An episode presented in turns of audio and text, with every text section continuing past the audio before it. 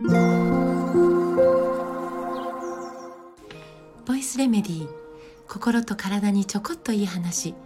元看護師ホメオパス井上真由美です。え昨日はミトコンドリアのお話をさせていただきました。え私たちが今日生きるためのエネルギーはミトコンドリアがメインエンジンとして、えー、燃費の良いエネルギーを作ってくれていて。で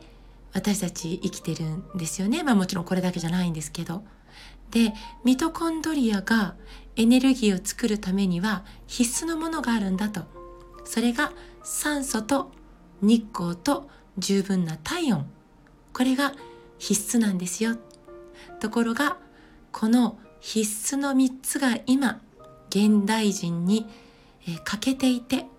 大人も子供も欠けていて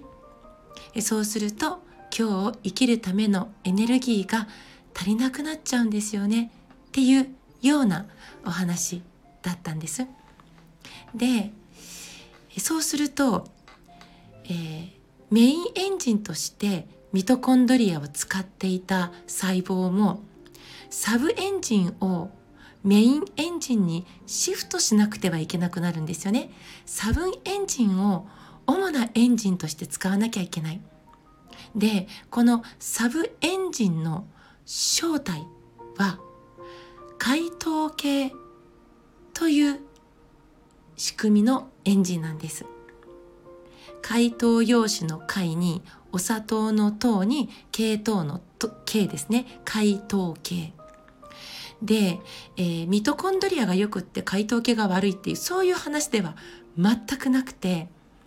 えー、メインとサブどっちをメインにしてどっちをサブにするかこれってもう体の中で適材適所で使い分けながら私たちは生きているんですよね。ところがもともと、えー、メインエンジンのミトコンドリアでエネルギーを作っていたところがまあどんどん解凍系にシフトしなくちゃいけなくなった時に何が起こるかっていうことなんですよね。で解凍系は、うん、瞬発力はあるんですけど燃費が悪いんですミトコンドリア燃費がいいんですなんて昨日お話ししたんですけど解凍系ってパッと燃えるんだけどなんか紙に火をつけてるみたいにパッと消えちゃうんですよね。瞬発力はあるんです。パッと燃えるんだけどすぐ消えちゃう。だから燃料をどんどん投入しなくちゃいけないという、まあ、そういう特徴があるんです。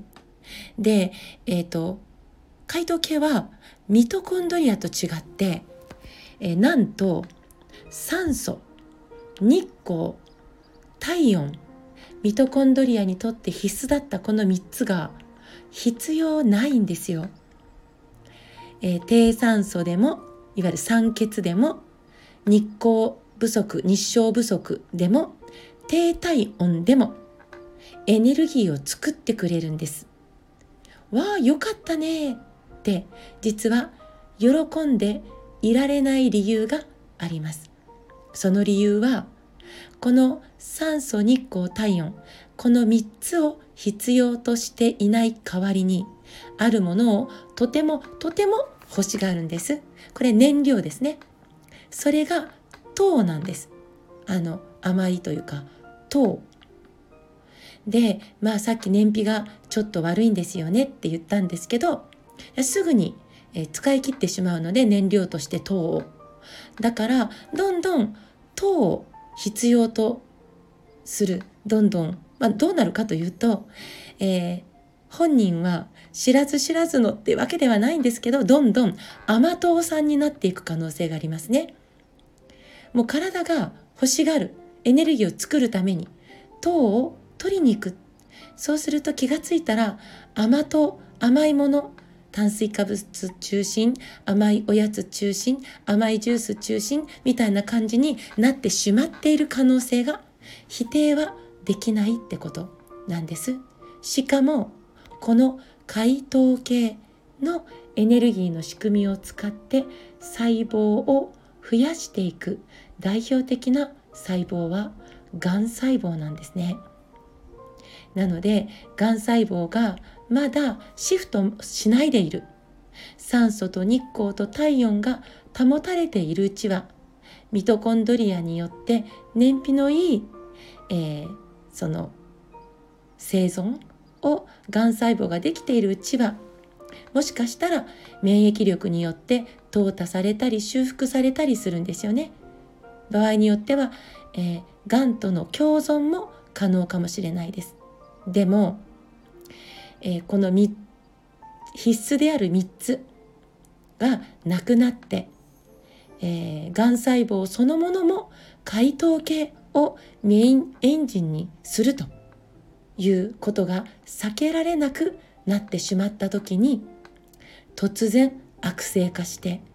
突然増殖のスピードが上がる。これが解糖系の特徴なんです。なのである意味最大のがん対策というのは私は酸素日光体温この必須の3つが欠けないように暮らしていくということではないかなと思います。えー、私は普段50個くらいの、えー、お話会、まあ、講座というかのテーマを持っていて、えー、お話しさせていただいてるんですが、えー、その中に大切な人ががんと言われる前に知っておきたいがん医学のお話という、えー、テーマのものがあります。えー、昨日今日でお話しさせていただいたことをさらに詳しく分かりやすくお伝えしています。いつか機会がありましたらぜひ、えー、どなたか企画して呼んでください。あるいは、えー、聞きに来ていただけたら嬉しいです。今日も最後まで聞いてくださってありがとうございます。